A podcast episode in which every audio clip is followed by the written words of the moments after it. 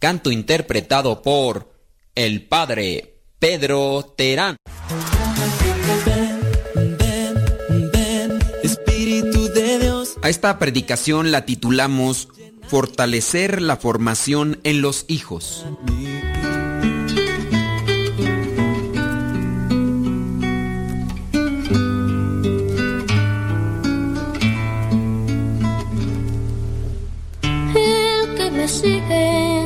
olvidó.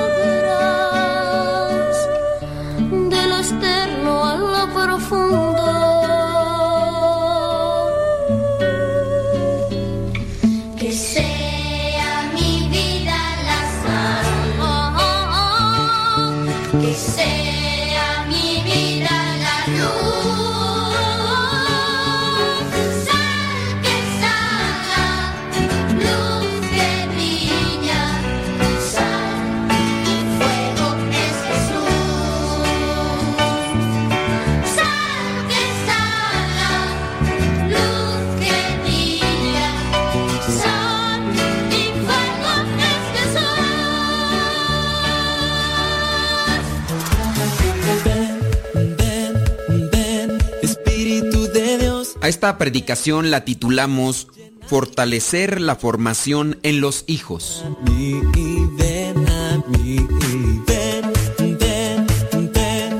Les decía que yo estoy en México, nací en Guanajuato. ¿Hay alguno de Guanajuato?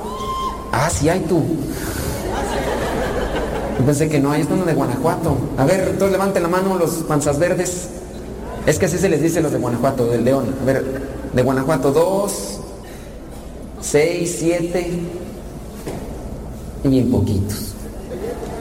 Pero son 7, ese número es bueno. ¿Verdad?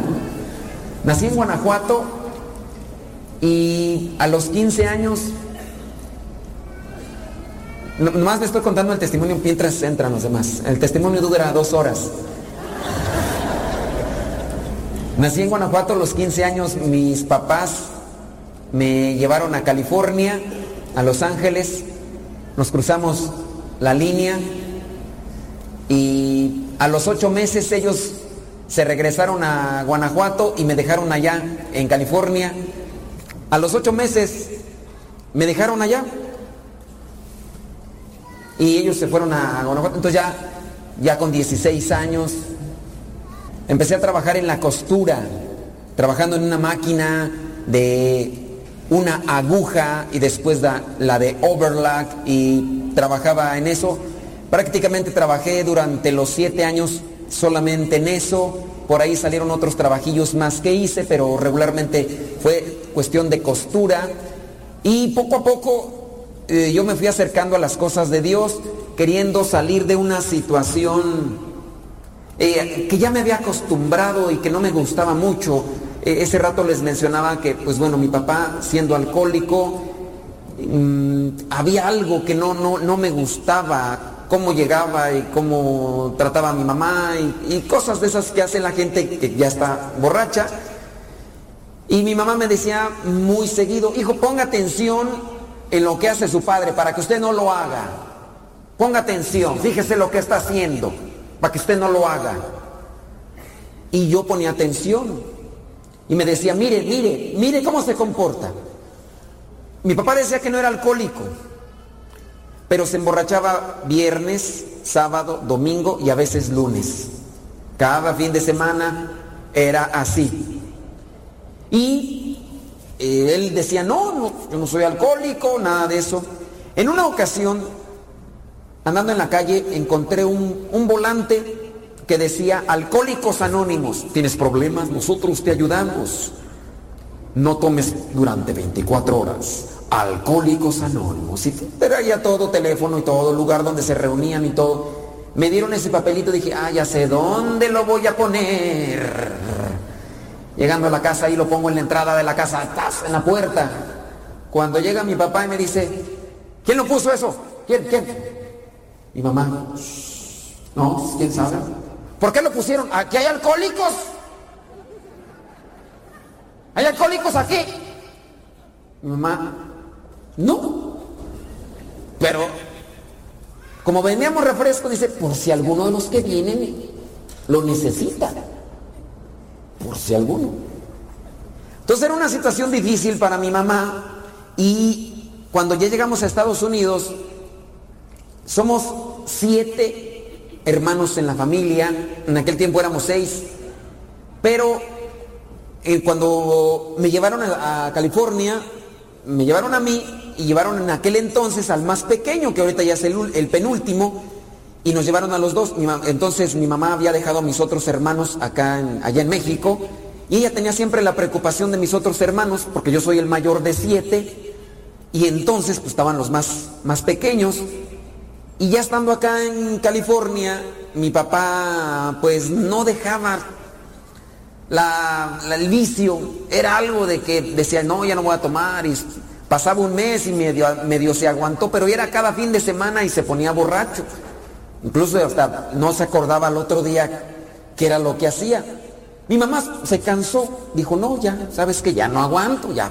O sea, nos venimos de allá para hacer un patrimonio y ayudar, pero pues así como uno se trabaja, uno se priva de cosas para ahorrar, un dinerito y tú nada más, ¿cómo te lo gastas? Sí, oye, que mira, a mi chance. Pasó el tiempo y no cambiaba. Dijo, mamá, ya me regreso. Si se va tu papá, tú te quedas si quieres. Y si no se va tu papá, tú te vas conmigo. Entonces, Señor Todopoderoso, que se vaya mi papá. Señor Todopoderoso, si no aquí las gringas se van a quedar llorando. Tú sabes cómo van a sufrir. Yo no quiero verlas sufrir.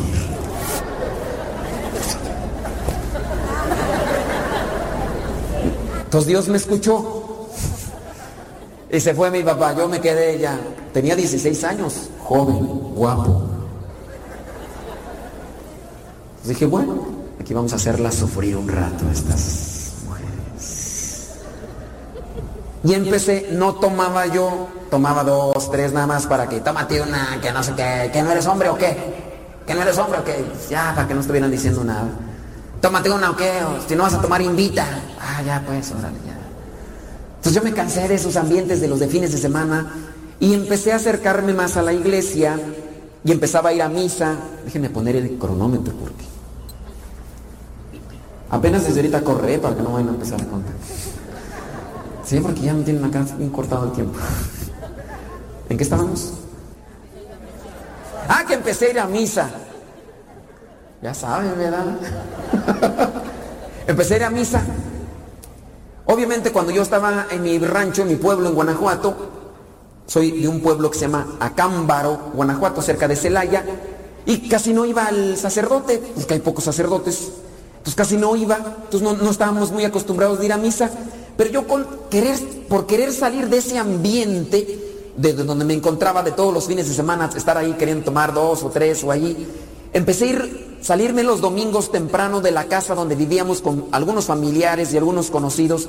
A las 8 o 7 de la mañana salía yo de mi casa, iba a misa y llegué a una iglesia y en la iglesia pues había misales, estaban los misales con las lecturas y a mí pues yo llegaba temprano y me gustaba y agarraba los misales y empezaba a leer y me impactaba mucho a mí las, las, las lecturas que aparecían ahí. Imagínense cómo era yo tan ignorante que yo pensaba que la, lo que estaba de las lecturas para la misa se lo inventaban los padres. Yo decía, bárbaros, qué imaginación tienen. A ver.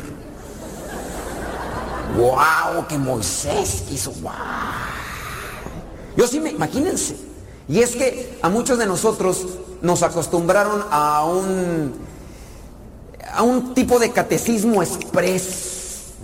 En tres meses ya estábamos listos para la primera comunión. Iba yo cada sábado al catecismo, una hora y media, una hora era de juegos y media hora de catecismo. No, hombre, cuando escuchó la catequista que me dijo, a ver, dime el Padre Nuestro, Padre Nuestro que estás en el cielo santificado. ¿Te sabes el Ave María? Claro. A ver, dímelo. Dios te salve María, llena de gracia, Señor es contigo, te tu Pablo, mujeres, y el fruto de tu vientre, Jesús, Santa María, María, que ahora joven, muerta, Tú ya estás listo para la primera comunión. ¿Te sabes el credo? Claro, creo en Dios, somos Padre, Dios, cabos del cielo y de la tierra, de todo lo invisible. Ya estás listo para ser catequista. Porque era una embarrada. Era una embarrada. Entonces, uno no, no conoce bien la palabra de Dios. Me acuerdo de mi primera comunión, me regalaron un librito así, miren, chiquitillo, el librillo, así con 10 páginas, mi primera Biblia. Yo esto pensaba que era la Biblia. Y luego te empiezas a creer, ese rato les dije yo que me quité el, de aquí, en parte porque yo tengo un, problema, es una deformación, no todos lo tienen, pero miren, están, está de más. De hecho, las camisas que me regalan en ocasiones si me la regalan de mi medida de acá, no me queda, tienen que comprarme de los que están más anchotes para que el cuello entre. Y ni así a veces, cuando hace calor, pues aquí, van a decir que estoy asmático, no sé. Entonces, yo sí tengo algo prominente aquí que sale, dicen allá en mi rancho, el gaznate. Y nos dan una embarrada de evangelización. Me acuerdo yo que mi abuela, en paz descanse, decía, ay hijo, porque ya, se notaba desde aquellos tiempos cuando estaba chiquillo, ya te, van ya te va saliendo la manzana de Adán. Algunos de ustedes les dijeron eso, ¿no? Que esto era la manzana de Adán o no. Sí. Hoy, después ya, cuando empiezan a conocer la Biblia, me alegraba. Decía, qué bueno que fue manzana y no papaya. Porque te imaginas que un andar a como pelícano. Algunos sí traen, pero es por otra cosa. Estoy dándole chance todavía que entre, no crean que eso es el tema. No, pero vamos a agarrarlo esto para que nos sirva.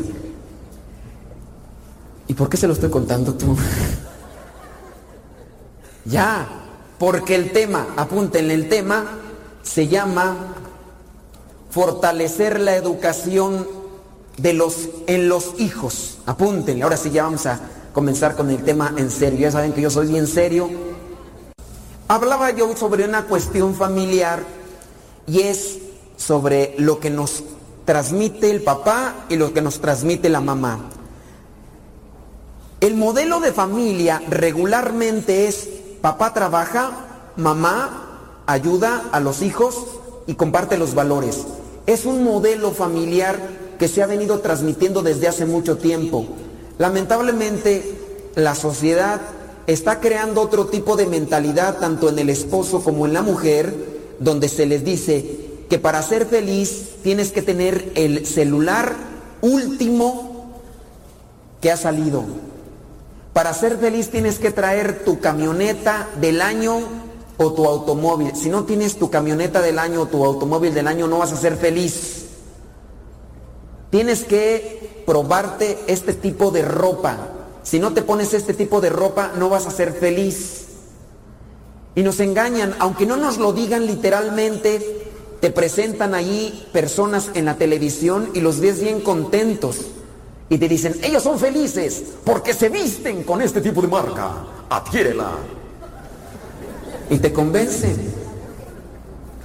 O el celular. No tienes el celular último modelo, no sé qué modelos anden. El 7, 8, 9 o 10, quién sabe qué. Y ya los tienen ahí, tú no lo tienes, no te quedes atrás, tú también puedes ser feliz. Adquiere tu nuevo teléfono. Ve a la tienda fulana de tal, párate ahí tres días dos noches y sé el primero en adquirir. ¿A poco no hay algunos que se paran allá fuera de las tiendas hasta dos noches y ahí están? Luego para que se les caiga, ahí están aquel presumiendo en sus teléfonos, lo a ver, enséñanos, bien contento y ¡zas!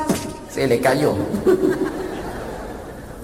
y la gente piensa que solamente teniendo esas cosas va a ser feliz. Y aquí la cuestión comienza cuando quieres comprar ese teléfono, tienes que trabajar más. Quieres comprar ese automóvil, tienes que trabajar más. Y el modelo familiar que ha venido funcionando durante muchos años comienza a deformarse. Porque el papá trabaja y la mamá también. Porque quieren tener el carro de último modelo, el teléfono más actual y muchas otras cosas más Incluso ropa de marca. Si no tiene marca, no, ese me vaya a dar roña. Se decolora, ¿no? ¿Qué van a decir mis amigos? Hay gente presumida que es capaz de sacarle las etiquetas de los trapos y ponérsela afuera para que se vea. Y ahí están. Y si no les compran de esa marca, no se la ponen. Miraba yo a aquella chamaquita que le pregunté, ¿tú tienes celular? Me dice, no. Dije, válgame Dios, hasta que me encuentro un espécimen raro en este mundo, porque la muchachita ya era de, secundaria, de estos niveles ya así, donde todos presumen sus celulares. Le digo, ¿y por qué no tienes? Es que mi papá me quiere comprar uno, pero no es de la marca que quiero. Salió exigente la mujer, mira si así es de chiquilla que pobre viejo, ¿cómo le va a ir? Y el modelo familiar se va deformando. De manera que para tener muchas cosas materiales hay que trabajar mucho. Papá trabaja mucho, mamá trabaja mucho. ¿Quién atiende a los hijos? La abuela. Y eso sí está. El babysitter. Y eso se los atiende bien. ¿Saben cuáles son las nuevas niñeras? Ay, ¿a poco no saben? Los celulares, las tabletas. Ya cállate, ten aquí tu tableta, ya te voy a poner la película. La he visto como 500 veces, pero ya ten, ya cállate. No me estés molestando, déjame acá. Ay, comadre, como lo estaba diciendo, dígate el otro día. Mándame un WhatsApp. Ahí te estaba checando. Ay, y mi Instagram, ¿ya viste que me subieron los, likes? Dale like. Hijo, tú no me quieres porque no me has dado like a mi nueva foto que acabo de subir. Estoy en el baño. Hijo, ponle ahí por favor un like. Ya, ya está el niño. Allá ponle la otra juego para ya, ya, ya, ya se durmió. Ay, qué buena niñera tengo. Esas son las niñeras que están teniendo ahorita. Y por eso los niños cuando van creciendo se van haciendo más egoístas, más berrinchudos, más caprichudos. Y no los controlan. Y para controlarlo le están dando todo lo que les piden los niños. Ya calles. Va el niño a la tienda. Ma, yo quiero una paleta, que no hay dinero. ¡Ay, y empiezan a hacer breakdance ahí en el suelo y se tiran. Parecen de esas moscas que acaban de recibir blind. Ya para que se calle, ya cállate, ven, aquí está. Chiquillos guerrosos. Cuando no tienen hijos, los demás dicen, ay, como quisiera que fuera mío, ¿para qué? Ay, este cinto ya no estuviera aquí. Y cuando se casan les da peor. No los controlan ni con electroshocks. Pobres chamacos. De verdad, hay cada gente. Uno antes se asombraba porque a nosotros nos decían, con respeto, trate a su tío con respeto. ¿A cuántos de ustedes no los educaron que venía el padrino? Bésele la mano, la bésele la mano a su padrino. Yo un día se le dije a mi papá, dije, ¿y si no se la lavó? Es que yo conocí al padrino. Todo así, todo sucio. Era como tipo mecánico, imagínense. Luego llegaba el padrino ahí y bésele la mano y A muchos se nos acostumbra, bésele la mano a su padrino, Ay, al abuelito. Pero yo sí, yo una vez le dije, no, este, luego mi padrino fue, ahí nomás me sacó de la escuela, ese mi padrino es. O sea, no tiene sacramento. Hay muchos, ¿verdad?, que tienen sus padrinos. ¿De qué es padrino? De cerveza, de cuando me casé. El otro de qué fue? Fue padrino de calzones, me dio calzones. Cuando se casan tienen padrinos de calcetas, zapatos, corbata, medias, arroz. Ustedes lo único que ponen es la mujer con la que se van a casar. Muchos de ellos mi padrino son y ahí están, ah, mi padrino, mal padrino, este padrino. Pero se nos enseñaba el respeto. Yo me acuerdo de una ocasión, estábamos, mi abuelo, en paz descanse, estaba mi papá y estaba otro señor. Y estaban así sentados ellos con las piernas estiradas en una zanja ahí. Y ya ven uno chiquillo y luego más los que tenemos un problema que no podemos estar quietos, andamos de un lado para otro. Yo andaba brincando y en eso se me ocurre a mí brincar y pasé por los pies de mi abuelo y del otro señor. Uy, me da tremenda regañada mi abuelo. Dice, ¿qué falta de respeto es esa? Porque está cruzando por los pies de uno y luego también brincó sobre los pies del, otro amigo. ¿Qué falta de respeto es ese? Y uno va comprendiendo los patrones familiares que es de respeto. Es su mayor, háblele de usted, respételo. Y uno tiene que, ¿cómo está usted? Y ahorita ya te encuentras cualquier fulano que muchachón le está hablando a una persona ya de 60 años, ¿y tú qué? ¿Y tú qué? Falta de respeto. Modelos familiares que se van perdiendo. ¿Por qué? Porque el mundo nos va a engañar. Y si no te tomas este refresco, por ahí hay un refresco, no voy a decir marcas, pero que la chispa de la vida. Y te lo tomas y te presentan comerciales donde está toda la familia ahí reunida, come y come y bebe refresco y bien contentos. O sea, como diciéndote que para ser feliz tienes que tomar ese refresco. Vas a comprar una batería para el carro. ¿Qué tiene que ver la muchacha en bikini a un lado? O sea que como si te compras la batería te va a salir ella a un lado o qué? O hace mucho calor, pobre muchacha, ¿qué tal si se electrocuta? Y el mundo te va engañando y vas dejando lo que sería un modelo familiar que ha funcionado y ya te dedicas mucho a trabajar a ocuparte de las cosas y lo más importante en tu casa lo desatiendes, tus hijos y a tu esposa. Y a tus hijos no les transmites nada. Muchos hijos están careciendo de valores, del respeto, de la generosidad, del amor. Están careciendo de muchos valores porque no tienen quien se los enseñe. El problema también se da cuando muchos papás mandan a sus hijos a las escuelas, entre comillas católicas, antes había muchos religiosos y atendían las escuelas católicas y los religiosos, los sacerdotes, eran los que daban clases. Ahora ya no. Ahora los religiosos medio se encargan del área administrativa y los que dan clases son personas que les pagan. Mi hermano se metió a estudiar en una escuela que supuestamente pertenecía a religiosas, pero tenía maestros que enseñaban lo contrario a lo que las religiosas querían.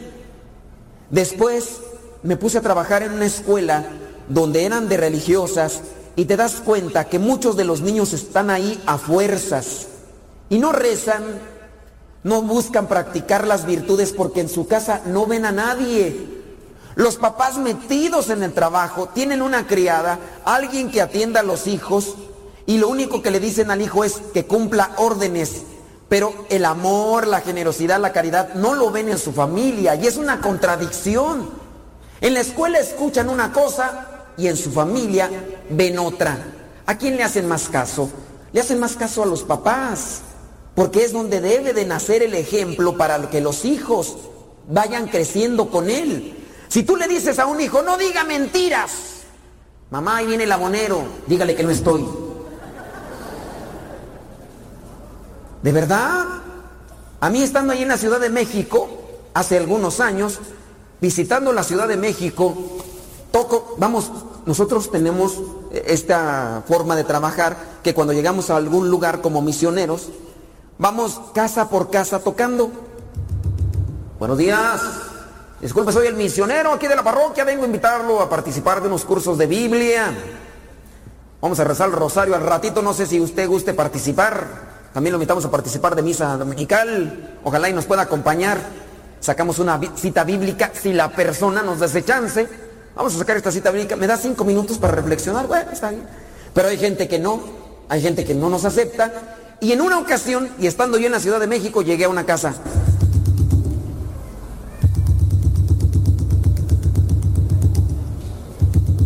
A ver si salen, si no, se van a fastidiar. Ya sale un chiquillo. No abrió la puerta, puerta de lámina. ¿Quién? Soy misionero, vengo aquí de la iglesia, no está tu mamá, queremos traerle un mensaje, también una invitación a participar de un rosario y de unos cursos bíblicos. Pérese santito. Tarda unos minutos y regresa. ¿Qué dice mi mamá que no está? Me dio risa y tristeza. Dije, mira, no, no saben decir mentiras todavía estos chamacos. Tú le dices a tu hijo, no diga mentiras y después te vienen a cobrar el abono y diles que no estoy. Contradicción. Contradicción. Tienes que poner el ejemplo. No solamente de órdenes, comandos, muévete para allá, para acá. Muchos papás en ocasiones se quejan, dicen, es que yo no, entiendo por qué mis hijos no me hacen caso.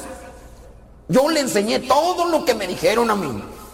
A punta de cinturón hacían lo que yo, yo decía. Eso no es educar. Eso es controlar. Muchos papás controlan. No haga esto. Haga aquello. Aquí. Ínquese. Párese. Persínese. No. No hable. Cállese. Vaya. Para acá. Para acá. Esos son puros controladores. No, no, no educan, no forman, no hacen, no hacen que se pueda crear una conciencia Hijo, esto no es bueno ni le ayuda a usted porque le va a pasar esto y esto y esto. Además, no es conveniente. Eso es, formar, criar. Voy a poner un ejemplo. Discúlpenme, pero es algo cotidiano. Tienes una mascota, perrito, de esos perritos que estaban ahí y lo traes y se va con todos. ¿No quieres que se vaya con todos? ¿Qué quieres hacer? Controlarlo. ¿Qué es lo que haces? Correa. Y el perrito no está acostumbrado a la correa. Y ahí va para allá. Sabe después que no se puede ir ni para allá ni para acá porque trae la correa. Y se llegan a acostumbrar y después ahí van bien controladitos. Ahí va el dueño con el perrito. Aquí. Y ya sabe que trae su correa. ¿Qué pasa si se jala? Se ahorca. Tú sabes que mientras... Ah, pero... ¿Y si le sueltas la correa?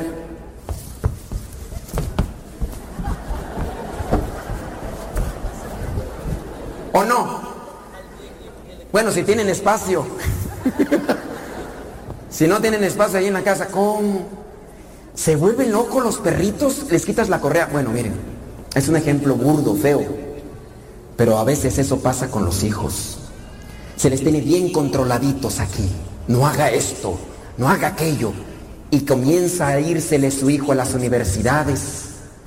Y de repente no está la mamá sufriendo porque su hijo llegó todo transformado de la universidad. Ya no cree ni en Dios.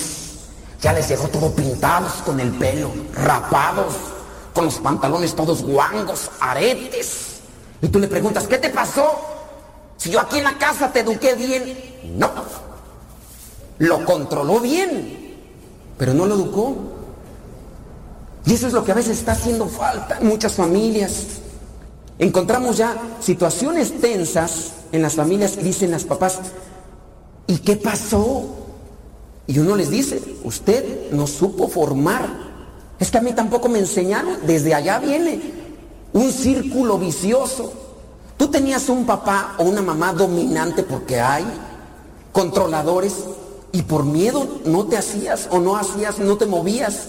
Pero tus hijos ya están en otro ambiente donde no supieron encauzar aquello que te decían a ti y que te sirvió a ti, pero a él no le sirvió. Saber educar va más allá de dar comandos. Muévete para allá, muévete para acá, muévete para otro lado. Vamos a ver una cita bíblica. Los invito a que abran su Biblia. Vamos a buscar Marcos capítulo 6. Evangelio de Marcos capítulo 6 versículos 17 al 28. Marcos capítulo 6, versículos del 17 al 28. Ya lo encontraron, apúntenlo primero y ya después lo buscan. Marcos capítulo 6, versículos del 17 al 28. Veamos qué es lo que nos dice la palabra de Dios. Es que por causa de Herodías, Herodes había mandado arrestar a Juan y lo había hecho encadenar en la cárcel. Herodías era esposa de Filipo, hermano de Herodes. Pero Herodes se había casado con ella. Y Juan había dicho a Herodes, no debes de tener como tuya a la mujer de tu hermano. Herodías odiaba por eso a Juan y quería matarlo, pero no podía, porque Herodes le tenía miedo, sabiendo que era un hombre justo y santo, y lo protegía. Y aunque al oírlo se quedaba sin saber qué hacer, Herodes escuchaba a Juan de buena gana. Pero Herodías vio llegar su oportunidad cuando Herodes en su cumpleaños dio un banquete a sus jefes y comandantes y a las personas importantes de Galilea. La hija de Herodías entró en el lugar del banquete y bailó. Y el baile gustó tanto a Herodes y a los que estaban con él, que el rey dijo a la muchacha, pídeme lo que quieras y te lo daré. Y le juró una y otra vez que le daría cualquier cosa que pidiera, aunque fuera la mitad del país que él gobernaba. Ella salió y le preguntó a su madre, ¿qué pediré? Le contestó, pídele la cabeza de Juan el Bautista. La muchacha entró deprisa donde estaba el rey y le dijo, quiero que ahora mismo me des en un plato la cabeza de Juan el Bautista. El rey se puso muy triste pero como había hecho un juramento en presencia de sus invitados, no quiso negarle lo que le pedía. Así que mandó enseguida a un soldado con la orden de llevarle la cabeza de Juan. Fue el soldado a la cárcel, le cortó la cabeza a Juan y se la llevó en un plato. Se la dio a la muchacha y ella se la entregó a su madre. Palabra de Dios. Aquí encontramos la situación de una señora que está llena de odio hacia Juan el Bautista y es capaz de utilizar a su propia hija para cumplir con su venganza. La cuestionante es, ¿qué tipo de baile hizo esta muchacha para que este señor Herodes quedara tan, tan eso, para prometerle después que le daría hasta la mitad del reino. Y dice, y se lo prometía una y otra vez. Obsesionado el viejo. Pues ¿cómo le bailó esta muchacha? ¿Qué le hizo? Ahora, después la mamá le pide algo que no fue bueno, sino era el asesinato de un ser. Y fíjense que esa mujer no se contuvo, ni se detuvo a utilizar a su propia hija, ni la hija pudo detenerse. Controladores. ¿De qué manera se está educando hoy a los hijos? Se ha llegado a dejar llevar por el odio capaz de utilizar a los hijos para llevarlos por el camino del mal. Lo que se siembra se cosecha, tarde o temprano. Ciclos, círculos viciosos en los hogares. Papá borracho, regularmente, hijo borracho. Papá golpeador, regularmente, hijo golpeador. Mamá, como digo para que no se sienta tan feo? De esas señoras que a fuerzas lo que ellas dicen, las hijas salen igual. A veces, luego salen peor. si es que se muta Chequenle. Cuando viene una señora y me dice, es que no aguanto mi viejo, es así, así, así. Dígame, el papá de él es también, uy, peor. Digo, dígale a Dios que gracias, no se lo mutó. Se viene a ser cíclico esto. Los víctimas pasan a ser verdugos. Eres víctima, ahorita sí bien calladito y todo. Aguantas a tu papá, a tu mamá, después te conviertes tú igual o peor que él. No todos los casos, no todos los casos, pero puede ser cíclico. ¿De qué manera estás educando tú a tus hijos? ¿Los estás llevando realmente al encuentro con Dios? ¿Los estás fortaleciendo en la fe, en el amor, respeto? Oye, de repente vas allí en el bus, en el autobús escuchando pláticas. O pues aunque uno no quiera, hay personas que hasta en el avión ahí parece que les tienen el megáfono a todo volumen, ahí vas escuchando las pláticas que no. De repente ibas escuchando ahí que uno de los hijos, papá, y estaba ahí en el parque y no había nadie y miré una bicicleta. Y el papá le dice, ¿y qué hiciste? Pues ahí la dejé tarugo, se la hubiera traído. Ay, cuando vea ya algo mal puesto, tráigaselo. En la escuela, cuando estamos en la escuela y nos pegan y llegamos todos moreteados, ¿qué, le pegó? No se deje, usted también rompan el hocico. Ah. No puedo, agarre una piedra. Ven, ven, ven, Espíritu de Dios, ven, ven, llena. Ven, ven, ven, Espíritu de Dios. A esta predicación la titulamos Fortalecer la formación en los hijos.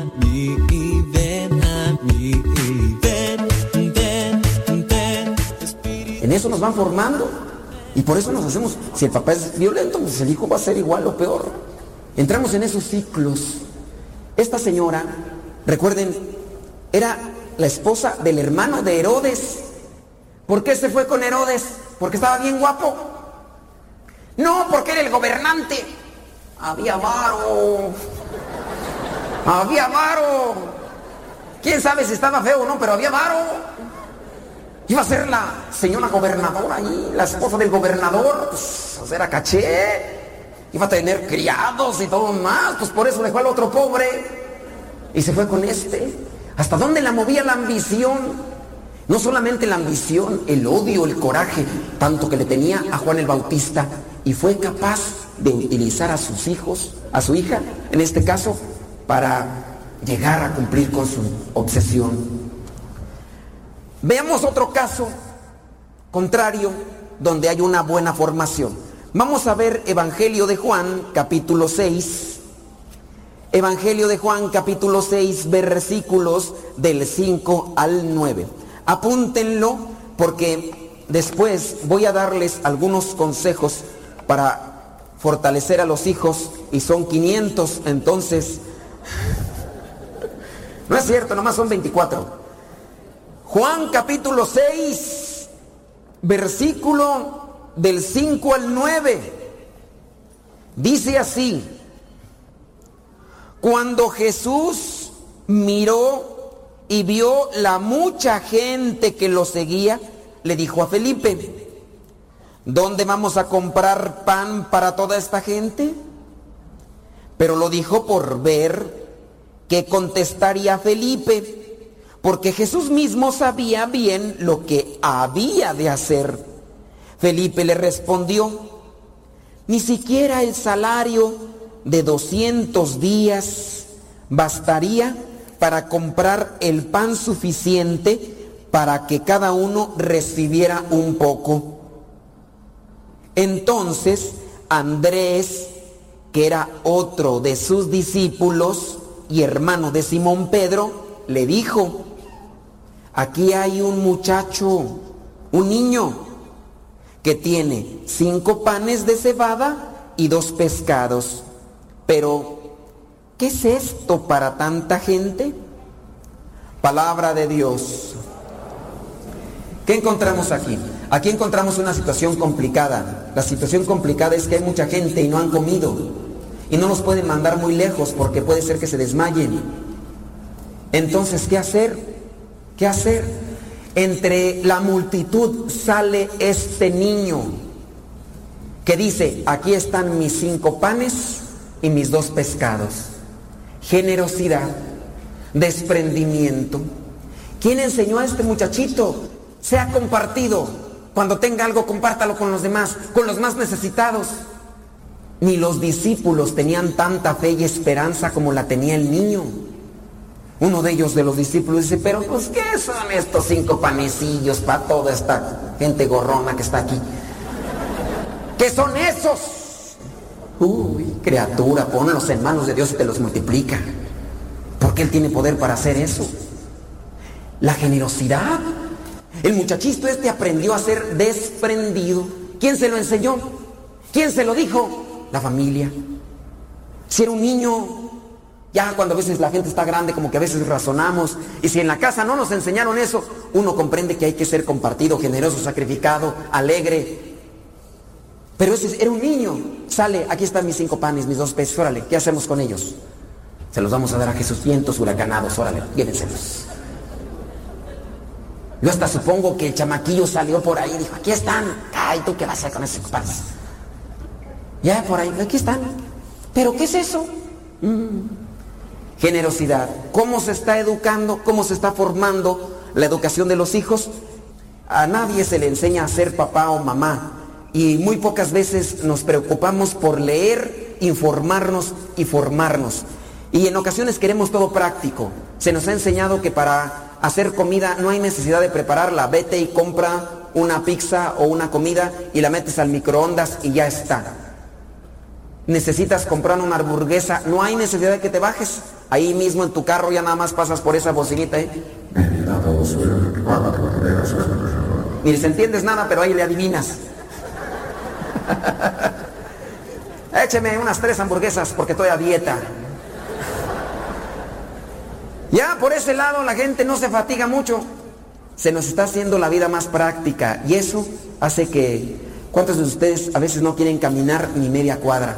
Puro carro y por eso uno aumenta en ya no hace un ejercicio ni nada, todo lo quieres hacer en carro. Todo ahí está en microondas. Todo práctico. Ya.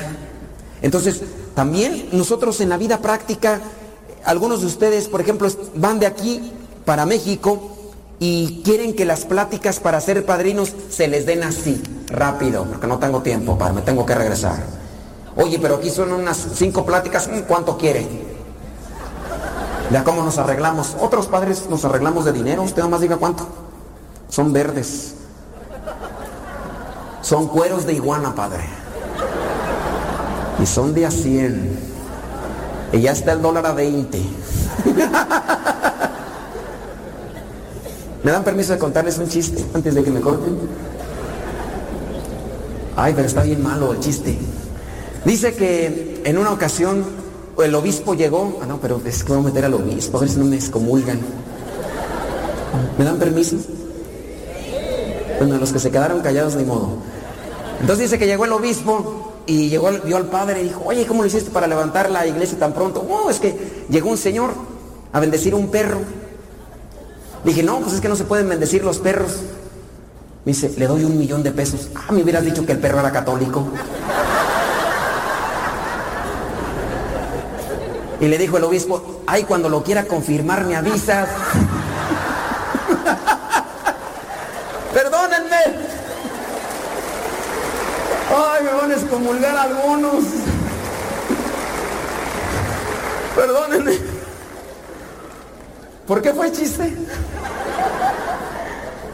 No me acuerdo. Pero la, ah, la formación, todo lo queremos express. ¿Quieren? Ok. Vámonos pues. Consejos prácticos y sencillos para fortalecer a los hijos. Los amigos. ¿Cuántas veces ustedes se han puesto a platicar bien, así con sus hijos, y han hablado sobre el tipo de amigos? Que elija los amigos que realmente le ayuden. Tenemos un error. Son mis amigos. ¿Los amigos? ¿Los que te invitan a fumar? ¿Los que te invitan a tomar cerveza? ¿A drogarte? ¿Esos son tus amigos? ¿Y cómo serán tus enemigos? Tus amigos siempre te van a llevar al bien. Te van a ayudar a que seas mejor. Esos son amigos. Pero si en su caso lo único que están haciendo es contaminarte tu cuerpo, tus pulmones, o están destruyéndote tu ser, esos no son tus amigos. Son tus enemigos que lo único que están haciendo es perjudicarte todo tu organismo. Aléjate. Esos no son tus amigos. Enseñar a sus hijos entonces a que tengan realmente los amigos. Número dos, la comunicación. Es importante la comunicación. Comunicación no es solamente papá al rato regresa, está bien, hijo, que te vaya bien. No. La comunicación tiene que ir más allá de compartir palabras. Tiene que compartir expresiones, compartir la vida, comunicar la vida, comunicar a Cristo, comunicar la fe, eso es la comunicación. Hijo, me avisas cuando llegues. Ahí te voy a mandar un WhatsApp. Ya llegué. El otro día estaba en un restaurante y estaban ahí toda la familia reunida y todos ahí metidos en sus tabletas. Mamá, te mandé un WhatsApp. Chécalo. Y ahí lo tenía ya a un lado a la mamá. Oye, pues ¿qué le costaba mamá? Me pasa esto. Míralo a los ojos. Eso es comunicación. Ya ni, se mira uno a los ojos. Ah, sí. Y luego, ¿qué decías? Ponme atención, te estoy poniendo atención, ¿qué?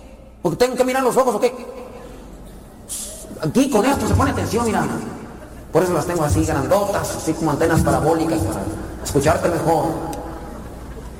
Eso no es comunicación. Comunícame algo. Hay veces que cuando uno mira a las personas en la cara, hasta con sus gestos te, te comunican algo. No hay necesidad que les digas a muchos, estás contento, se les nota convencidos, se les nota. Hay otros que están enojados, así como algunos.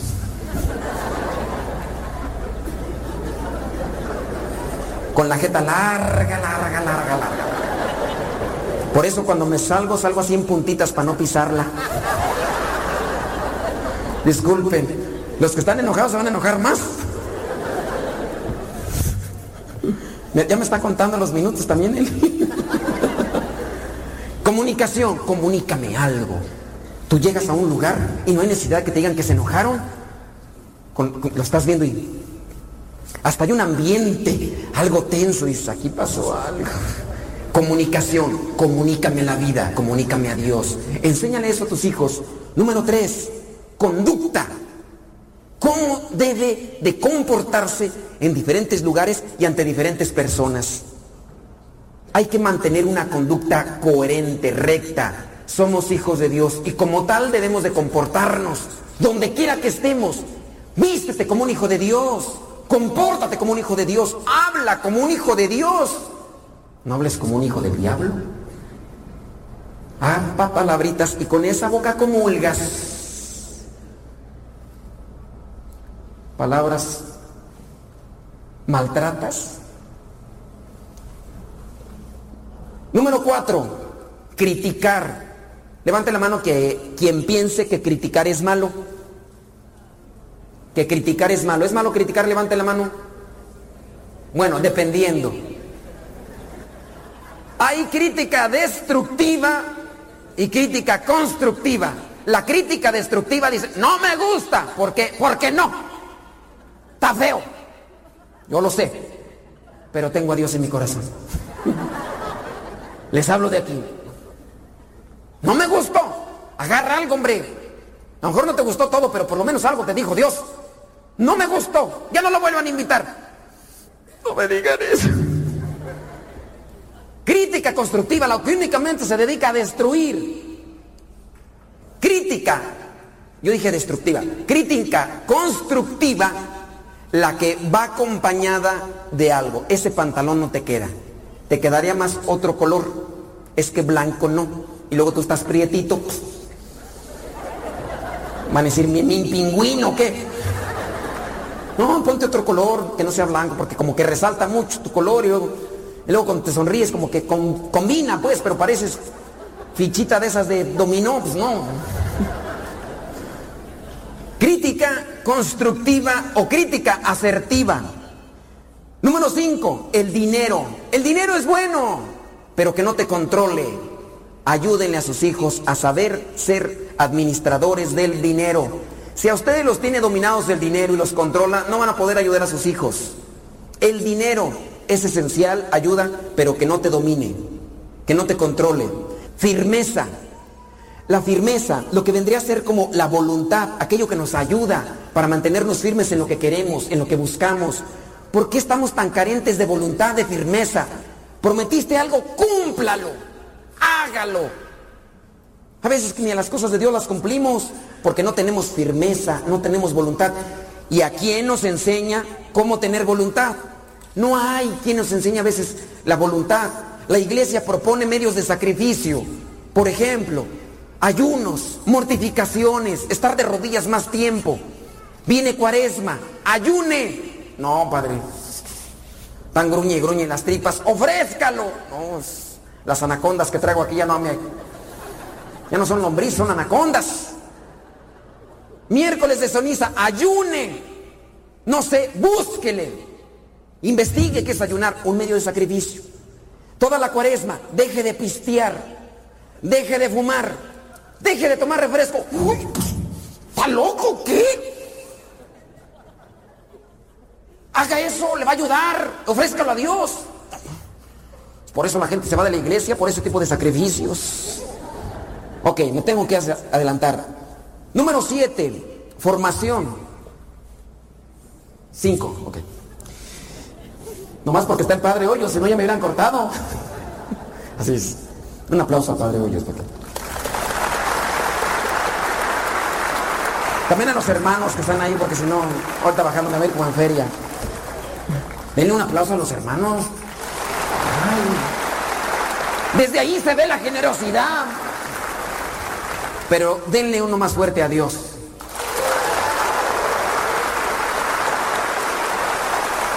Que le sangre la mano.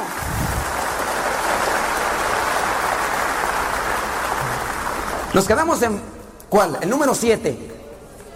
Formación. Aprovechar el tiempo que corresponde a cada cosa para la formación. A ver, hijo, tiene que hacer su tarea. Cumpla con su tarea. Ayúdele a formarse como tal. Tiene que lavarse, tiene que hacer esto. Formación. Que tenga una disciplina. Si ustedes no le enseñan disciplinas a sus hijos, a ver, usted tiene que llegar de tal hora a tal hora. Cuando yo estaba con mi familia, mi mamá me decía, aquí hijo, se llega a las 9 de la noche. Si usted me llega después, va a ver cómo le va a ir. 9 de la noche. Yo tenía 14, 15 años y los demás compañeros de mi edad andaban por allá en los bailes, llegaban a las 11, 12 de la noche, una de la mañana y presumiéndome el otro día, no hombre, que nos fuimos a un baile bien perrón. hombre, que se puse todo y nomás yo.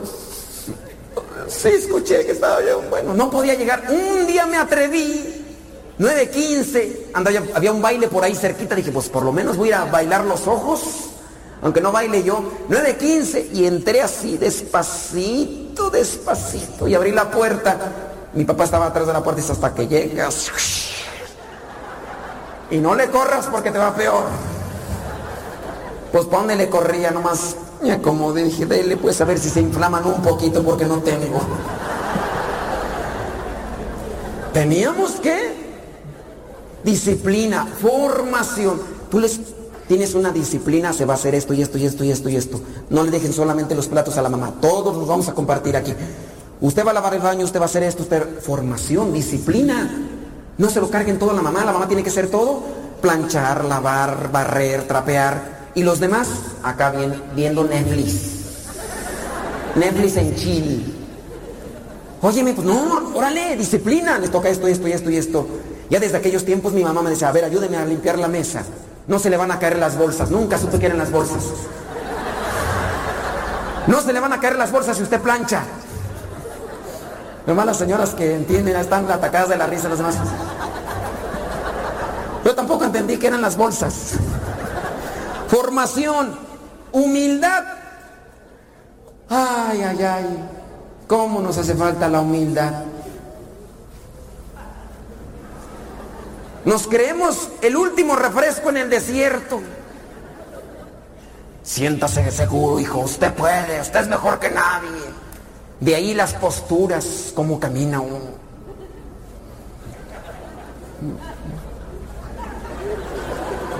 Capaz de despreciar a todo porque usted tiene dinero, hijo. Usted dígame qué quiere, yo se lo doy. Ya, hombre. Que no se le suba tanto la espuma licuado. No, hombre. Una persona humilde cabe donde quiera y es agradable a cualquiera. Una persona soberbia ni a Dios le gusta. No les gustó eso, ¿verdad? Pero sí es la verdad. Lean el, canto de Magnífica. A los soberbios los derrumba desde sus tronos y a los humildes los enaltece.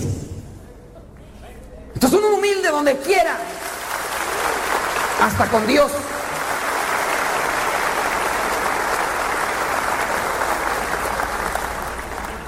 Un humilde, por eso me pusieron modesto. Por eso me llamo modesto. No le hago honor al nombre, pero ahí le llevo, ahí le llevo. Está difícil, no hay, poco, no hay, hay pocos por ahí modestos y modestas, pero sí les hay. Pero yo quisiera que hubiera muchos en actitud. Hubiéramos, dijo el otro. Si no hay de nombre, por lo menos que hubiéramos muchos en actitud. Hay que esforzarnos. Pero para ser humildes hay que dejar entrar a Dios en nuestro corazón. Enséñale la humildad a tu hijo, pero con actitud. No solamente como control, comando, mandato. Con actitud. Sé humilde, respetuoso, que no se burle de los demás, que sea generoso, que sea caritativo, que sea servicial. La humildad. En el nombre del Padre, del Hijo, del Espíritu Santo. Amén. Llevemos pues nuestra mano derecha a nuestro corazón. Te damos gracias, Señor, porque nos permites reunirnos en tu nombre. Llénanos de tu gozo, llénanos de tu alegría, llénanos de tu amor, para que todo lo que expresemos de palabra o hagamos de forma escrita, lleve siempre ese bálsamo tuyo, ese bálsamo de misericordia y de gracia. Que con nuestras actitudes los demás también puedan ver tu rostro siempre reflejado. Ayúdanos a descubrir nuestros defectos, esas debilidades que tenemos para corregirnos, para purificarnos, para poder reconstruir esa imagen que tú nos has dado desde el origen esa imagen que nos has dado y que nosotros poco a poco vamos destruyendo por nuestra pereza, por nuestra desidia, por nuestra debilidad. Espíritu Santo, ven a nuestras vidas a transformarnos, a reestructurarnos, a llenarnos de ese amor, de ese amor que es verdadera felicidad, verdadera alegría. Virgen Santísima, no dejes de rezar por nosotros para que lo que digamos, lo que hagamos, lo que escribamos, lo que compartamos, siempre lleve ese mensaje de Dios. Y que cumplamos así, como tú lo mencionaste en aquellas últimas palabras que aparecen en la Biblia, que hagamos todo lo que Jesús nos diga, que con tu oración nos fortalezcamos para buscar siempre cumplir con esa voluntad. Dios te salve María, llena eres de gracia, el Señor es contigo. Bendita eres entre todas las mujeres y bendito es el fruto de tu vientre Jesús. Santa María, Madre de Dios, ruega por nosotros los pecadores, ahora y en la hora de nuestra muerte. Amén. En el nombre del Padre, del Hijo, y del Espíritu Santo. Amén.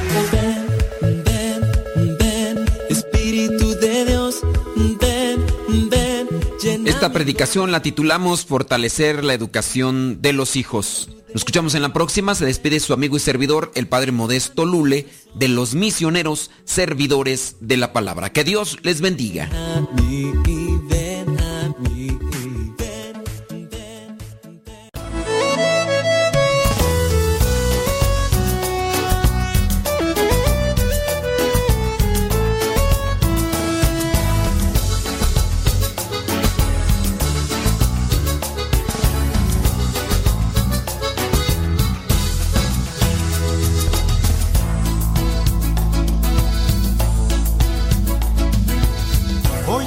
Fiesta junto a ti. Hoy estoy de fiesta. Paso el día alabando, soy feliz. Te alabo, Señor. Y cuando ya no sé qué más cantar, el ABC vuelvo a empezar.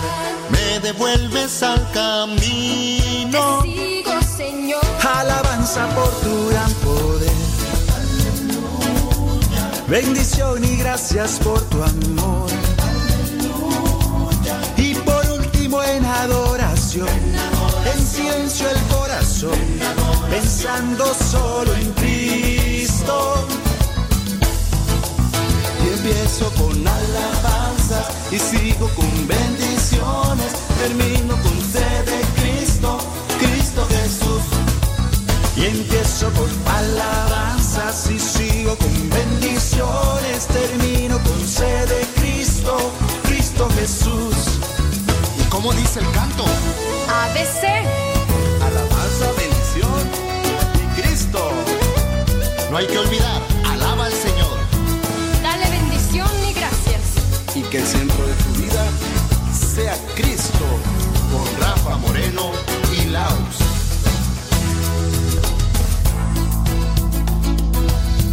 Échale Rafa.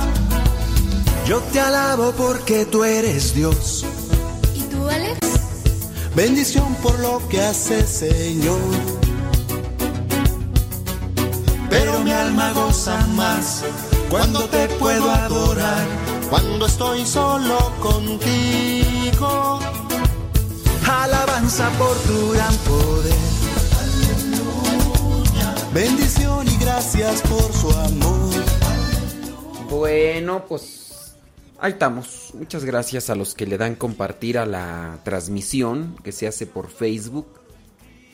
A los que le dan like también a la transmisión que se hace por YouTube. Y muchas gracias. Ahorita estoy mirando más gente conectada en el YouTube con este tipo de predicaciones. A diferencia de cuando estamos con el programa La Hora de los Cincelazos. Lo cual pues me lleva a mí a pensar que el programa La Hora de los Cincelazos pues ya. Y hay que irle dando un receso y mejor hay que poner cosas más concretas. Eso me lleva a mí a pensar ahorita. Vamos a ver qué. ¿Qué es lo que se trabaja? Bueno, ahí si le dan like one more time y también si le dan compartir y todo eso pues nos va a ayudar mucho. Muchas gracias. Cristo, Cristo Jesús, empiezo con alabanzas y sigo con bendiciones, termino con sed de Cristo, Cristo Jesús, y empiezo con alabanzas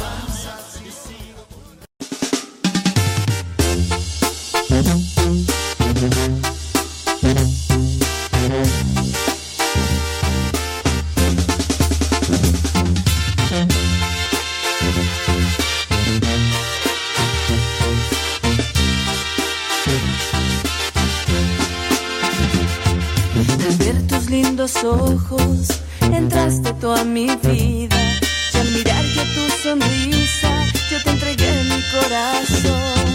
Estoy en cuerpo y alma, atada a tu vida, brindándote mi tiempo y también mi corazón. Pruebas y alegrías, contigo quiero estar, junto luchar por siempre, hasta la vida terminar. Toda mi vida entera, a tu lado quiero estar, pues es una promesa que hice en el altar. Y contigo quiero estar a tu lado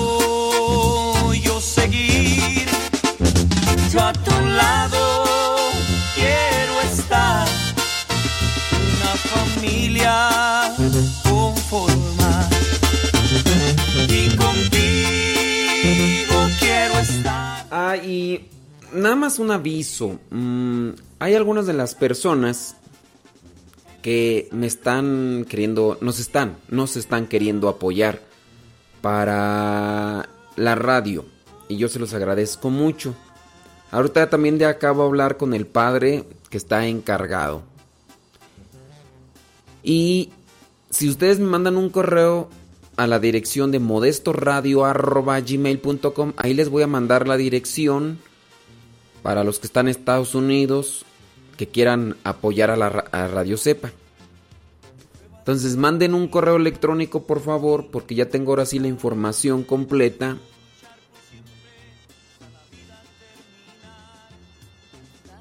Para poder hacer el donativo, pero manden el correo, un correo a modestoradio.gmail.com. Y solamente también para aclarar el asunto, varias personas se ofrecieron a dar un donativo. Cuando yo les di el número de cuenta y cuando les di el nombre de la cuenta que el nombre de la cuenta a la cual tienen que depositar, ya no quisieron depositar. ¿Y por qué no quisieron depositar? Pues me dijeron las personas que tenían sus dudas, que habían tenido malas experiencias y quién sabe qué más cosas y ya no quisieron apoyar. Ya no quisieron apoyar. Entonces, ¿qué fue lo que pasó? Pues que ya no apoyaron. Entonces, y la mejor parte puede ser, ¿no? Que hayan tenido malas experiencias, pero de allá, de ahí a generalizar, creo que es otra cosa muy, muy diferente. Eh, yo como tal no tengo una cuenta de banco personal. Yo. Y hay gente que quiere que yo les dé mi cuenta de banco como tal personal. No la tengo. Yo no tengo cuenta de banco. Yo no manejo una tarjeta electrónica mm, mía de que, uy, todo el dinero que me llegue a mí me va a llegar a mí. No. Y eso es lo que mucha gente no entiende. Y bueno, en el que entienden y en el que no, pues yo ahí ya no puedo hacer mucho, ¿no? Solamente les puedo decir, yo vivo en comunidad, yo soy religioso, yo soy misionero y yo no puedo tener una cuenta personal. Cuando ustedes hacen el depósito a la cuenta de banco de la comunidad, ustedes me mandan el comprobante de su depósito y yo lo presento al, al padre eh, o al hermano encargado y le digo, se hizo este depósito de esta cantidad de dinero y ya nosotros miramos los depósitos que han hecho para saber que en la radio nosotros contamos con una cantidad de dinero que, que han hecho ustedes. Y ya si yo puedo decir, no, pues vamos a comprar una computadora porque pues ahorita ya tenemos dinero. Oye, pues queremos remodelar esto. Bueno, pues vamos, podemos hacerlo, mira, porque ya aquí la gente ya nos depositó, tenemos esta cantidad de dinero. Y ya. Pero eso es algo que la, mucha gente no, pues no, no, no entiende porque pues no sé. Pero si ustedes de verdad quieren y están en Estados Unidos, solamente manden el correo electrónico y digan, este, yo vivo en Estados Unidos y ya les mando la información. Y para los de México también, porque ya ahora sí ya la tenemos. Y ya en base a eso nosotros les mandamos esa información para que si nos quieren apoyar, pues adelante. Y pues para los que no entiendan, pues, pues ni modo, ¿verdad? Pues no, no, no, no podemos hacerlo de otra manera. Bueno, manden un correo a la dirección modestoradio arroba gmail.com modestoradio arroba gmail.com luchar por siempre a la vida eterna